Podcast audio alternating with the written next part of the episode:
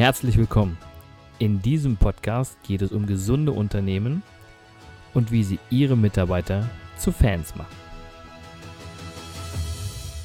Hallo und herzlich willkommen zu meinem nächsten Podcast Mitarbeiter zu Fans machen.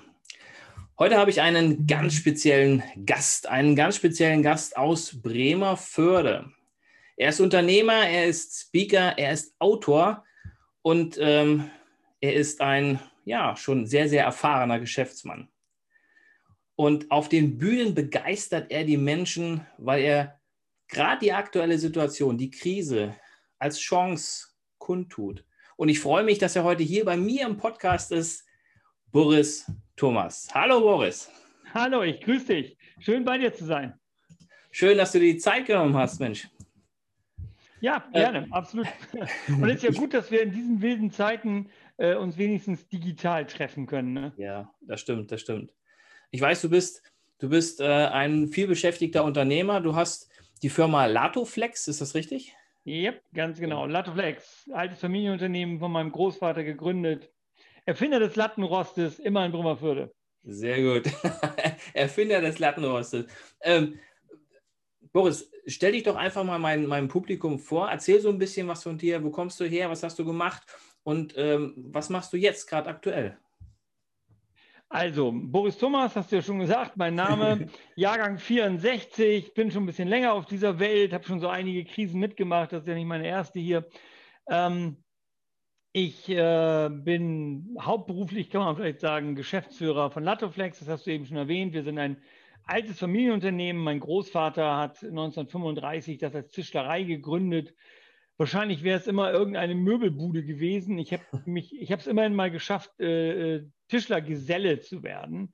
Äh, Meister habe ich nie ganz geschafft, aber wenn nicht 1957 dann irgendwann äh, mein Vater, mein Großvater mit einem Freund aus der Schweiz mit Namen Hugo Degen den ersten Lattenrost der Welt gebaut haben. Das ist so der Beginn der Legende. Die okay. Mutter aller Lattenroste ist in Brummerförde gebaut worden.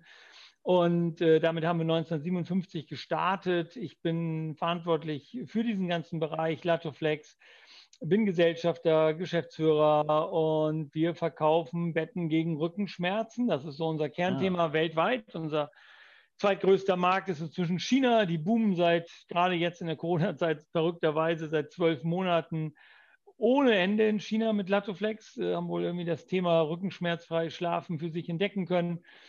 Ja, und ansonsten schreibe ich Bücher. Äh, mein letztes Buch, Fang nie an aufzuhören, ist im äh, vorletzten Jahr im Campus Verlag erschienen. Sehr erfolgreich dort gelaufen, und sich damals mich sehr gefreut hat, weil es eben ein sehr schwieriges Thema war, weil ich immer gerne auch auf der Bühne in meinen Vorträgen Menschen versuche zu ermutigen, auch in Krisen den nächsten Schritt zu gehen.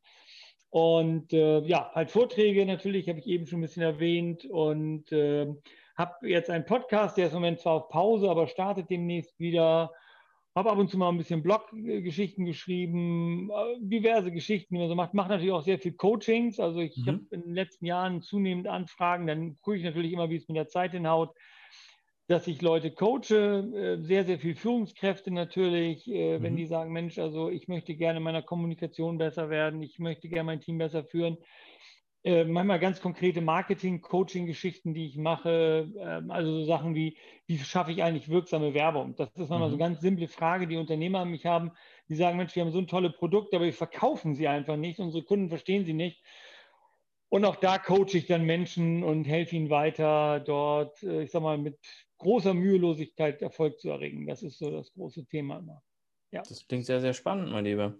Ähm, und äh, diese, diese Tipps, die du jetzt schon angeschnitten hast, ich äh, habe ja für meine Zuhörer und Zuschauer mal so einen kleinen Schmankel. Am Ende unseres Podcastes gibst du noch mal drei Tipps den Unternehmern mit, oder? Mhm. Ja, klar, keine Frage. ich kann auch zehn Tipps mitgeben, aber drei kommen auch hin. Ja, drei ist immer eine gute Zahl. Ja. Das, ist immer, das ist immer ganz schön. Mein Lieber, ähm, in der Zeit, wo du jetzt quasi das alles so beschrieben hast, ähm, du hast gesagt, dass du Krisen eigentlich so als Chance siehst. Ähm, was war denn so deine größten Höhen und deine größten Tiefen in der Zeit? Hm. Also über die Höhen ist natürlich immer leicht zu sprechen. Da gab es einiges natürlich. Ich habe gerade China erwähnt, das ist so einer ja. unserer ganz großen Höhenflüge. Wir haben fast 20 Jahre an dem chinesischen Markt gearbeitet. Ich war das erste Mal 1998 in China auf einer Messe. Das war noch relativ wild Westen, muss man sagen. Äh, und wenn ich gucke, was sich da heute daraus entwickelt habe, ist das einfach ein sensationeller Höhenflug.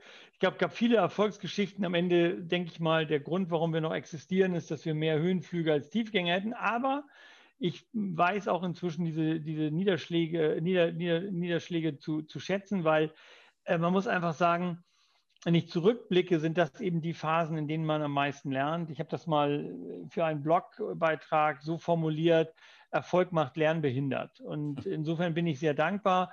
Und nehmen wir mal den, den, den aktuellen Tiefpunkt, den haben wir natürlich jetzt seit zwölf Monaten. Unser Unternehmen ist schwer von der Corona-Krise getroffen. Äh, wir haben im März letzten Jahres zum ersten Lockdown äh, haben wir innerhalb von wenigen mal, Tagen eigentlich, haben wir 80, 90 Prozent unserer Umsätze eingebüßt, sind eingebrochen, mhm. weil wir sind äh, fast vollständig abhängig vom Fachhandel. Äh, mhm. unsere Produkte müssen beraten werden, die sind relativ äh, individualisiert. Über 70 Prozent unserer Kunden haben beim Kaufakt ein gezieltes Rückenproblem meistens, was sie lösen wollen. Das hieß für mich hier im letzten Jahr, und das war schon sehr herausfordernd auch in meinem Team, wir mussten innerhalb von Tagen die gesamte Firma, die Fertigung, alles runterfahren, in Kurzarbeit gehen, gucken, wie wir damit durchkommen. Dann ging es über den Sommer, Herbst ja ganz gut. Jetzt seit vier Monaten erneuter Lockdown. Ähm, das ist super herausfordernd. Auf der anderen Seite, und das würde ich nie ignorieren, hat uns auch gerade diese Krise unendlich reich beschenkt mit Dingen, die wir so nie gemacht hätten. Allein das Thema Digitalisierung. Wir haben, ich weiß nicht wie viel, 10, 12 Webinare mit unseren Händlern veranstaltet, die wir wahrscheinlich sonst nie veranstaltet hätten. Wir haben uns mit Digitalisierungskommunikation auseinandergesetzt, mit Dingen, die wir sonst eigentlich nicht nötig gehabt hätten, uns damit auseinanderzusetzen. Und das ist dann schon ein Vorteil von so einer Megakrise, wie sie uns jetzt seit zwölf Monaten so ein bisschen in Atem nimmt, muss man sagen. Ja, ja, ja. Ja sehr, sehr spannend. Sehr spannend. Und ähm, musstest du deine Mitarbeiter in Kurzarbeit schicken? Ja, ohne Frage. Wir sind hier fast 200 Mitarbeiter. Ja. Wenn da plötzlich 80 Prozent des Umsatzstroms wegbricht, äh, dann kann man auf dem Taschenrechner ausrechnen. Dann kriegst du vielleicht noch mal eine Lohnzahlung hin, vielleicht noch mal eine zweite, aber dann ist vorbei. Also da muss man sich keine Illusion machen. Also ja. so, so, so, so, ein Schnickschnack zu glauben, man könnte so, eine, so, so, so einen Mega-Einbruch, den wir hier wirklich erlebt haben und das ja innerhalb von 14 Tagen war ja. fast alles weg. Da haben wir noch Restaufträge hier abgewickelt und ab äh, April letzten Jahres war dann vorbei, weil auch in Schweiz und Österreich, was so mit unseren Hauptmärkte sind, die, äh, die Umsätze halt weg waren und die Geschäfte zu waren. Nee, also klar, wir mussten in Kurzarbeit gehen, da gibt es auch keine Diskussion drüber. Wir mussten Liquiditäten äh, gucken, dass wir sie möglichst weit strecken. Ja. Keiner wusste ja, wann es wieder weitergeht. Wie gesagt, über den Herbst haben wir ganz gute Geschäfte wieder gemacht, da waren wir sehr froh drüber.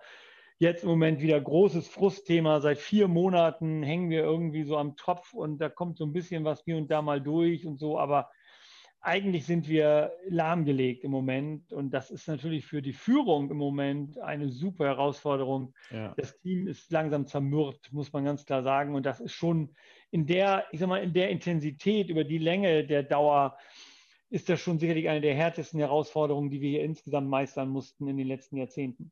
Okay, ja, spannend. Spannend. Ähm, bleiben wir gleich beim Unternehmen. Ich stelle mal gern all meinen äh, Gästen ähm, eine Frage und zwar, die sie ganz persönlich auch beantworten. Was sind denn für dich gesunde Unternehmen?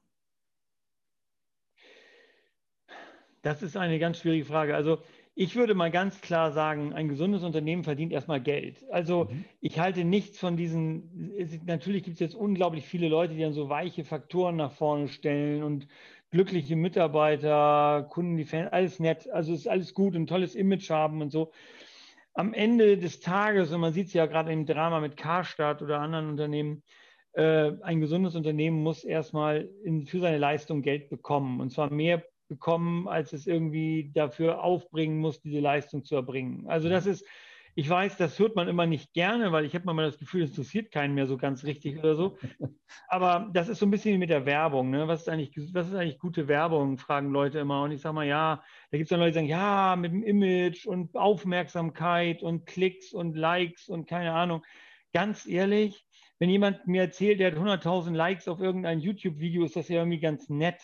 Also viel netter ist, wenn er mir erzählen würde, von diesen 100.000 Leuten, die das Video gefallen, haben 10% gekauft oder so. Mhm. Dann würde ich sagen, hm, Respekt, das ist nicht schlecht. also ich kenne unheimlich viele Leute, die verrennen sich da in schöngeistigen Ideen.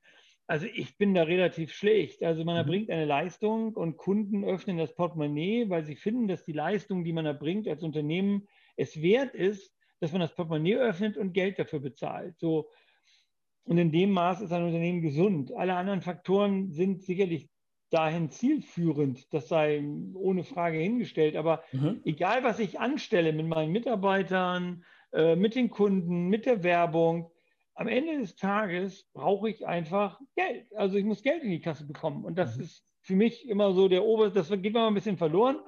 Wie gesagt, alles andere ist wichtig und da kann man drüber reden, welche, welche Relevanz es in der Ursache Wirkung hat. Aber egal, was ich tue, am Ende muss ein Kunde bereit sein, für meine Leistung auch noch Geld zu bezahlen. Wenn er es nicht tut, kann die noch so schön, so nett, philosophisch richtig sein, dann wird das nichts. Mhm. Äh, bin ich vollkommen bei dir. Liquidität muss passen, damit das Unternehmen dann auch dementsprechend gesund sein kann. Ähm, und dass auch die Mitarbeiter, die dann dort sind, auch gern da sind. Du hast gesagt, wie viele Mitarbeiter hast du? 200? Ja, 190, glaube ich, im Moment. 190. Und äh, würdest du sagen, dass der größte Teil davon alles Fans von euch sind? Ja, also ich sage mal so, für den Bereich Latoflex in jedem Fall, weil, ähm, also was Latoflex angeht, also es hat mal ein ehemaliger Vertriebsmitarbeiter, hat mal, ein Verkaufsleiter hat mal gesagt, äh, Latoflex ist kein Produkt, Latoflex ist eine Weltanschauung. Also was wir okay. natürlich schon haben ist, äh, und davon berichte ich ja auch auf meinen Vorträgen immer wieder gerne, wir haben weltweit es geschafft, Menschen zu Fans zu machen. Äh, nicht nur Mitarbeiter, sondern auch Kunden. Also Kunden, ich zum Beispiel ja. Kunden in China, die haben sich ein Latoflex-Logo auf den, auf den Arm und auf die Wade tätowiert. Echt jetzt? Das, ja, absolut, keine Frage. Ich zeige auf die Fotos immer gerne auf meinen, auf meinen Vorträgen. Da sind immer alle ganz schockiert, weil alle immer denken, das wären Henna-Tattoos. Nee, die sind ja. echt. Also ich habe die nach einem Jahr dann kontrolliert, die waren immer noch da. Also ja, ich, und ich habe eine extrem hohe Mitarbeiterbindung, was sicherlich Ausdruck statistisch dieser, dieser Kultur ist, die wir hier geschaffen haben. Mhm. Mein äh, Verkaufsleiter zum Beispiel, der Torst, ist jetzt, äh, ich glaube, 40 Jahre inzwischen schon da oder sogar noch ein bisschen länger. Ähm, geht jetzt demnächst in Ruhestand, was ich sehr bedauere und er bedauere. Ähm, also von daher, wir haben eigentlich Mitarbeiter, die bei uns 30, 40 Jahre sind, die gelernt haben bei uns, die dann auch komplett bei uns bleiben weil sie es vielleicht auch irgendwo schätzen, hier in diesem Familienunternehmen mitzuwirken und eben auch bei Latoflex mitzuwirken, weil wir da schon auch sehr besonders und anders unterwegs sind. Das hört sich sehr spannend an. Also ihr habt eine geringe Mitarbeiterfluktuation. Ja. Und ähm, was, was tust du dafür, dass die Mitarbeiter ähm, Fans von euch sind? Hm. Also ich glaube, die, dass, dass die größte Sehnsucht, vielleicht beantworte ich deine Frage mal so, die größte Sehnsucht, die Menschen doch in sich tragen, ist gesehen zu werden. Und ich vermeide jetzt mal das Wort der Wertschätzung, weil das mhm. ist so ein komisches, wabbeliges, neues Wort, mit dem ich nicht okay. viel anfangen kann, sage ich ganz ehrlich, weil was will ich wertschätzen? Also ganz ehrlich, wenn jemand Mist baut, dann muss ich auch mal sagen dürfen, dass das scheiße war. ähm, und das hat das Wertschätzung hin oder her. Ich meine, ich kann auch wertschätzen, jemand sagen, dass es scheiße war, aber es bleibt scheiße.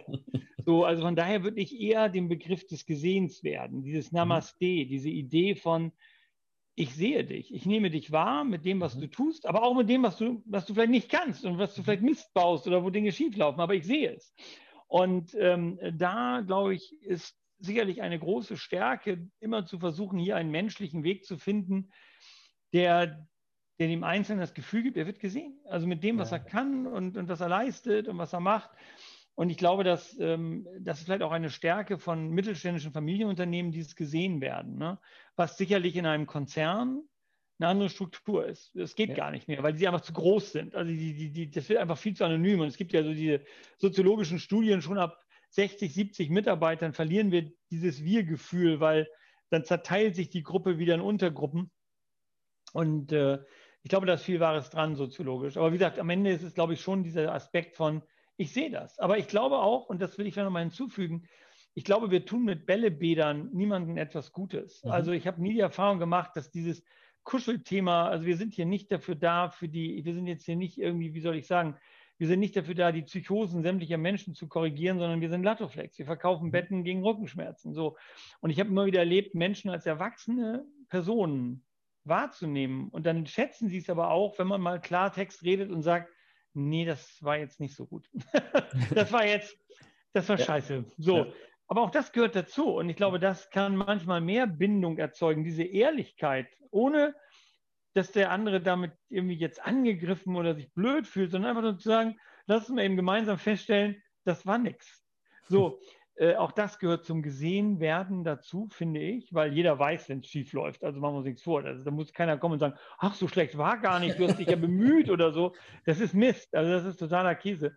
Und ich glaube, das ist etwas, was wir manchmal ein bisschen verloren haben in der Kultur unserer Welt, dass wir uns verrannt haben in so eine komische Idee von, man muss das irgendwie alles so in Watte tauchen, sondern das passiert hier nicht. Also ich rede sehr schnell Klartext und sehr mhm. direkt.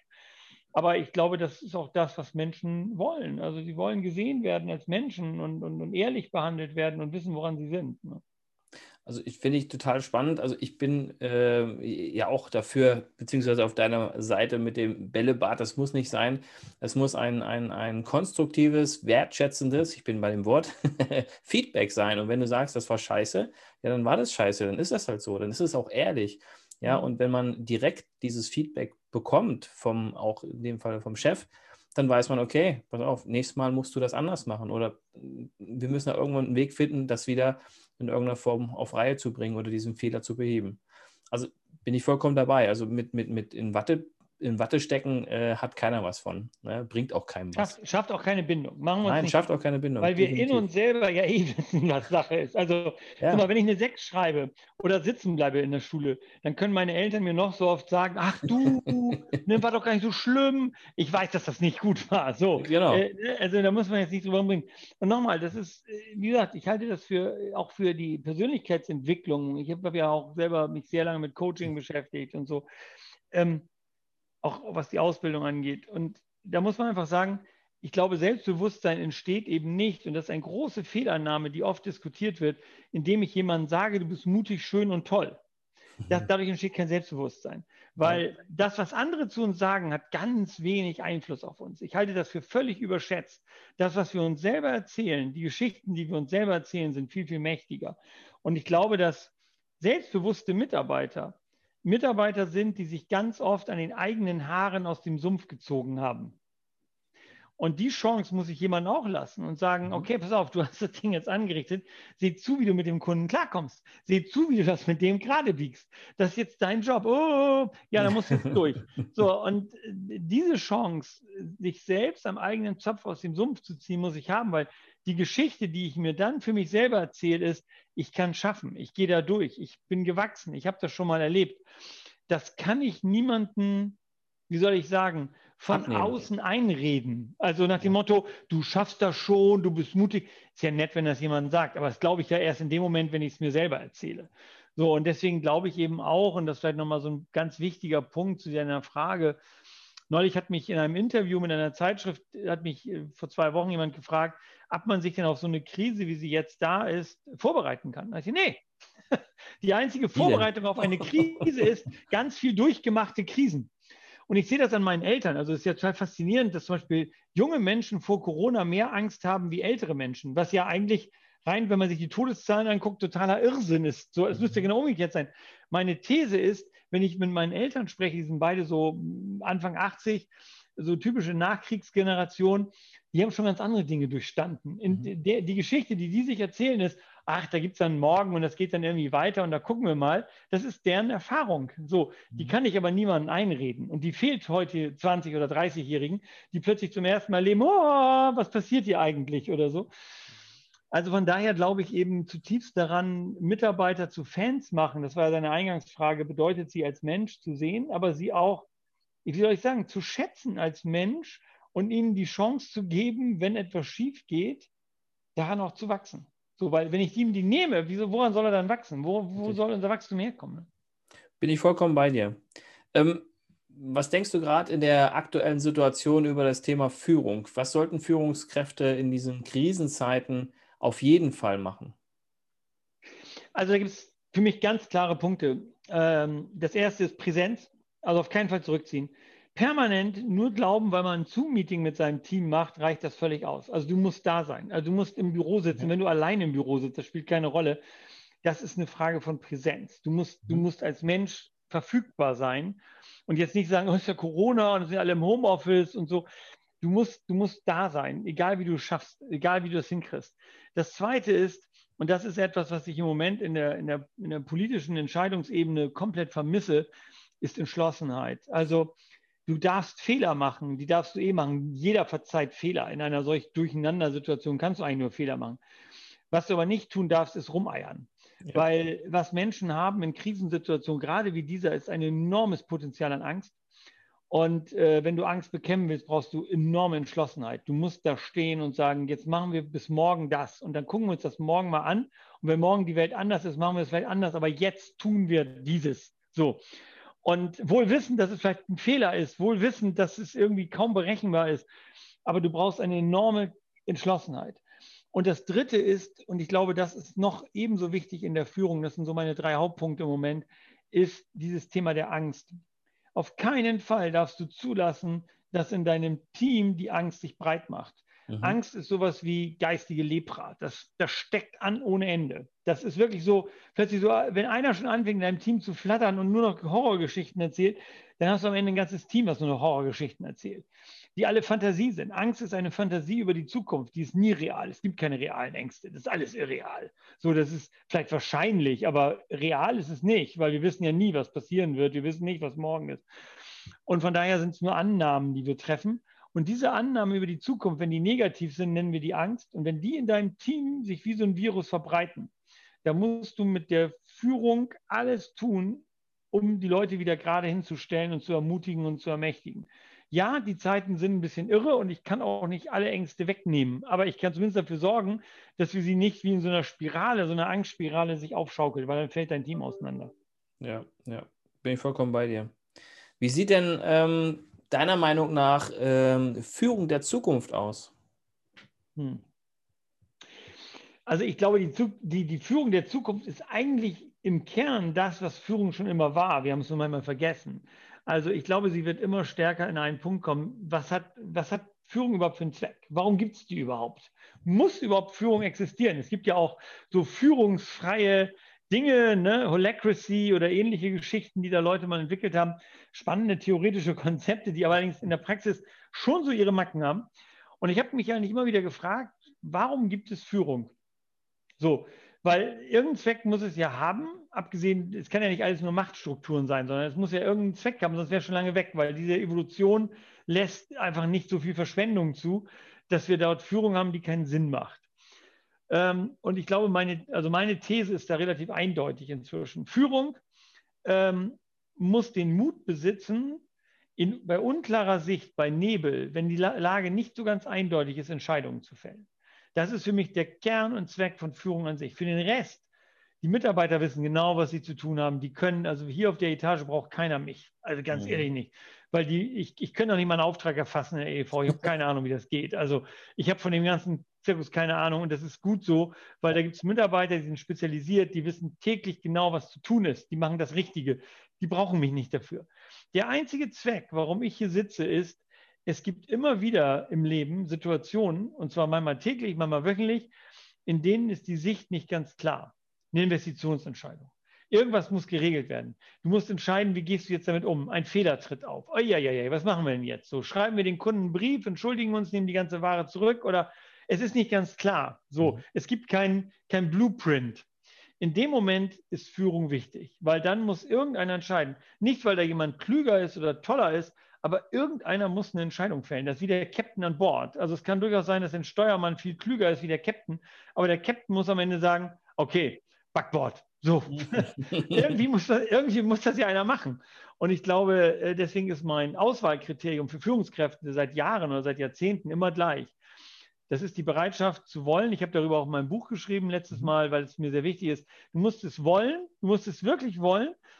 Und ich sage ganz ehrlich, die meisten Leute wollen es nicht. Und das ist total okay, das ist überhaupt keine Wertung, weil sag mal, ich kann auch nicht gut Fußball spielen. Äh, mein Wollen, Fußball zu spielen, ist auch äußerst gering. Deswegen fange ich nicht an, bei Bayern München mich zu bewerben oder so. Für die Start, Startelf oder sowas für ein Quatsch. Ne? Kann ich nicht. So, und ähm, das ist einfach nur, manche Leute haben, wollen das eben nicht und das ist auch okay. Und, und, und Leute, die es wollen, müssen eben wissen, wenn sie es wollen, bedeutet das, du musst entscheiden. Du musst an irgendeiner Stelle, kannst du nicht rumeiern. Da musst du und, und du wirst dann eben mehrheitlich in der Führung Situationen haben, in denen es keine Excel-Tabelle der Erde, die deine Entscheidung abnimmt. Die kannst du dir zu Tode rechnen, rauf und runter. Am Ende wirst du immer da sitzen und sagen, ja, kann aber auch so sein, kann aber auch so sein. Du musst einfach entscheiden. Und das ist für mich ein Kern, der gerade in unsicheren Zeiten in der Zukunft wieder mehr freigelegt wird. Ich glaube, dass Führungskräfte, die diesen Prozess nie bewusst für sich entschieden haben, brutal gegen die Wand fahren, ihr Team belasten, weil ähm, sie nicht wissen, auf welches Abenteuer sie sich mit Führung eingelassen haben. Mhm. Okay, also das Thema Verantwortung, sozusagen Verantwortung zu übernehmen, bewusst zu übernehmen mhm. und dann natürlich auch die Entscheidung zu treffen. Ja, sehr, sehr spannend. Mit dem Hintergedanken muss man auch, das habe ich gerade in so einem Gespräch auch wieder gehabt, wenn du dich dann entscheidest, weißt du jetzt schon, da wird ein Teil in deinem Team, du wirst nicht alle kriegen, ja. werden sagen, das ist die bescheuertste Idee des Universums und der Alte hat einen Knall. auch damit musst du leben. Ja, klar. Und das können auch nicht viele. Also muss man ganz ehrlich sagen, ja. das ist immer so leicht, ne? wenn, wenn wir Fußball-Weltmeisterschaft haben, haben wir plötzlich ein Volk von Bundestrainern, die ganz genau wissen, dass der Bundestrainer Vollidiot ist. Wie konnte der die nur aufstellen? Die müssen aber alle selber nicht die Entscheidung fällen. Das ist so wie alle Leute sind schon mal Millionär geworden bei Wer wird Millionär, äh, ne? weil sie auf dem Sofa mitgeraten haben. Und genau. so.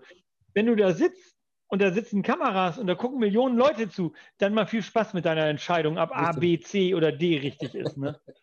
Genau, aber weil du es gerade erwähnst, also äh, wenn, es reicht ja schon aus, wenn äh, du abends äh, mit, mit Freunden vorm äh, äh, Fernseher sitzt und, und Fußball schaust, dann ist jeder Trainer, jeder. Ja, jeder das ist ja auch, jeder weiß ja, was sein Chef für ein Vollidiot ist. Ne? Wenn der mal auf mich hören würde, was wäre genau. dann alles besser in der Firma? Ja, keine Frage.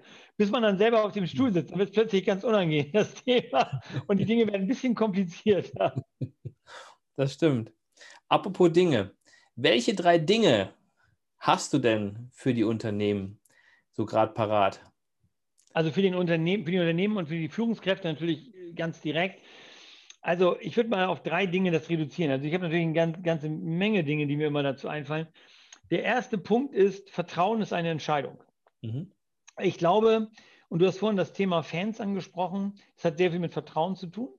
Äh, und jetzt sagen immer Leute so, so dämliche Sprüche wie Vertrauen muss man sich verdienen. Das ist totaler Bullshit. Vertrauen ist eine Entscheidung, weil nur weil mich jemand 20 Jahre nicht betrügt, heißt das ja nicht, dass er mich nicht im 21. Jahr doch betrügt. Weißt du, das ist also, ist, man versucht dann irgendwie so eine, so eine, so eine, so eine lineare Reihe aufzubauen. Je länger die Zeit ist, dass einer mir, dass, dass man einem vertrauen hätte können können, desto länger könnte man auch in der Zukunft vielleicht mal drüber, das ist Quatsch. Ganz klar Quatsch. Das, das, ja, ja. Also Vertrauen ist eine Entscheidung, das ist eine Frage nämlich danach, wie schaust du auf Menschen? Und wenn Führungskräfte auf Menschen schauen und sagen, die Mehrheit der Menschen sind Betrüger, die wollen nur mein Übles, dann werde ich halt nicht vertrauen. Und wenn ich auf Menschen gucke und sage, ach Mensch, eigentlich meinen die Mehrheit der Menschen, die ich kenne, meint es irgendwie gut und es ist viel entspannter im Zusammenleben, wenn man da so drauf schaut, dann würde ich mich für Vertrauen entscheiden, weil es beschleunigt Prozesse und es macht das Zusammenleben angenehmer. So, mhm. Vertrauen ist deine Entscheidung. Punkt zwei, das wäre mein zweiter Punkt. Äh, ich glaube zutiefst daran, ein Unternehmen, ein Team, egal was immer du machst, äh, selbst ein kleines Miniteam, geht immer nur so weit, wie die Führung bereit ist zu gehen. Äh, ich erlebe immer wieder Unternehmer, die sagen, ah, mein Team sollte ein bisschen innovativer sein, sollte ein bisschen offener sein, sollte ein bisschen, ich weiß nicht was sein oder so. Das ist irgendwie alles ganz nett. Da frage ich mich dann immer, wie innovativ, neu, ohne Denkbarrieren denkend ist denn der Vorgesetzte, wie der Chef? So, und das ist fast wie so ein psychologischer Prozess und ich habe den selber bei mir oft erleben dürfen. Das ist dann quälvoller Blick in den Spiegel ähm, wenn ich feststelle, wenn ich, wenn ich eine Beschwerde habe und sage, ah, mein Team müsste mal, und dann muss ich mich ja selber fragen, wie, wie bereit bin ich denn so? so, also das geht immer nur, also ich glaube, da gibt es einen direkten, linearen, fast psychologischen Zusammenhang, weil das Rest des Teams steht da, guckt auf den Vorgesetzten, guckt auf den Chef und sagt, wie weit gehst du denn, Kerl? Wie weit genau. gehst du? Was machst du da? Oder so? Was denn jetzt? Genau. Was denn jetzt? Ganz, ganz genau. So, letzter Punkt. Ähm, Krise ist auch nur ein Mensch, habe ich das mal so formuliert irgendwann. Mhm. Also Krisen passieren, wir werden Krisen nicht verhindern. Also es gibt keine krisenfreie Welt zum Glück, weil Erfolg macht Lernen behindert. Was wir jedoch lernen dürfen, ist, da wir es eh nicht verhindern können, wir wählen unsere Emotionen, wie wir auf Krise schauen, immer selbst. Das ist etwas, was sehr ungemütlich ist, ähm, aber am Ende ist es unsere Entscheidung, wie wir auf Krise schauen. Und äh, als Chef, als Unternehmer kann ich kann ich genauso panisch darauf gucken wie der andere oder ich darf mich neu entscheiden und sagen, ach Mensch, weißt du was, wir gucken mal, was wir da jetzt draus werden. Das ist zwar blöd, das ist anders wie geplant. Ja, ich habe im letzten Jahr zehn Jahresplanungen gemacht, die habe ich alle wieder weggeschmissen, weil es immer dann anders kam, wie ich gedacht habe. Auch jetzt dieses Jahr völlig ungeplant. Ich habe im Oktober eine Jahresplanung gemacht, von der ist nichts mehr übrig, weil wir jetzt schon wieder seit Januar im Lockdown sind, also keine Ahnung. Ähm, aber wie ich da drauf schaue, ist immer noch meine Entscheidung. Ne? Das ist etwas, was wir als Menschen nicht so gerne hören, weil wir natürlich gerne, äh, ich sage jetzt mal so, Macht und Verantwortlichkeit auch nach außen abschieben. Wer da alles was für kann für unser Unglück und so, ne? das ist auch sehr angenehm. Es gibt aber diesen alten Satz, ähm, äh, wen, du, wen du die Schuld gibst, dem gibst du die Macht. So, ja. und da ist halt ganz viel Wahres dran. Und wenn du die, der Krise die Schuld gibst, der Regierung, den Chinesen, dem, ich weiß nicht, dem, dann reduzierst du deine eigene Macht. Dann bist du halt ein Stück weit handlungsunfähig. Und das ist eine Entscheidung. Das ist keine Sache von den Umständen, sondern es ist einfach nur eine Frage, wie gucke ich darauf? Das ist ganz simpel. Bedeutet nicht, dass es dadurch nicht irgendwie, dass es dadurch leichter oder schwerer oder was auch immer wird. Aber es ist so, wie soll ich sagen, es ist eine Emotion, die ich dazu haben kann und haben darf. Und das wäre so mein dritter Punkt. Ja, Krisen wird es immer geben. Ich sage mal, zum Glück, da kann man eine Menge durchlernen. Das ist immer hart, das wollen wir natürlich immer nicht, wollen wir auch nicht so gerne hören, aber es wird immer so sein. Und das Leben ist so eingerichtet, weil es eben eine große Lernchance ist, aber ich darf halt wählen, welche Emotionen ich dazu habe. Sehr gut, genau so. Also äh, Krisen bringen uns im Endeffekt weiter. Krisen lassen, veranlassen uns auch umzudenken. Krisen sind äh, eigentlich Lehrer und lehren uns auch mal Chancen zu ergreifen oder auch Veränderung zu akzeptieren, wie hm. jetzt in dieser Zeit. Ne? Mhm. Sehr schön. Mein lieber Boris, ähm, vielen Dank. Das war's gerne. schon. Hat Spaß gemacht. Sehr schön. vielen lieben Dank für das tolle Interview. Ja, sehr gerne. faszinierend. Ich bin sehr fasziniert und auch ähm, total begeistert. Dafür, dass wir uns vorher noch gar nicht gesehen haben, äh, denke ich mal, hatten wir jetzt einen guten Draht, glaube ich, oder? Ja, ja. Sehr gut. Also, Nein. vielen lieben Dank. Dieser Podcast gerne. kommt demnächst und äh, bis bald. Alles klar. Vielen Dank fürs Zuhören. Ich hoffe, der Podcast hat Ihnen gefallen und ich würde mich ganz besonders freuen, wenn Sie mir eine 5-Sterne-Bewertung bei iTunes oder Spotify oder wo auch immer Sie diesen Podcast gehört haben, geben würden. Für alle weiteren Infos besuchen Sie uns doch auf unserer Homepage unter www.christian-brink.de oder schreiben Sie uns eine E-Mail unter info@ christian-brink.de. Ich würde mich freuen, von Ihnen zu hören und Sie dabei zu unterstützen, Ihre Mitarbeiter zu Fans zu machen.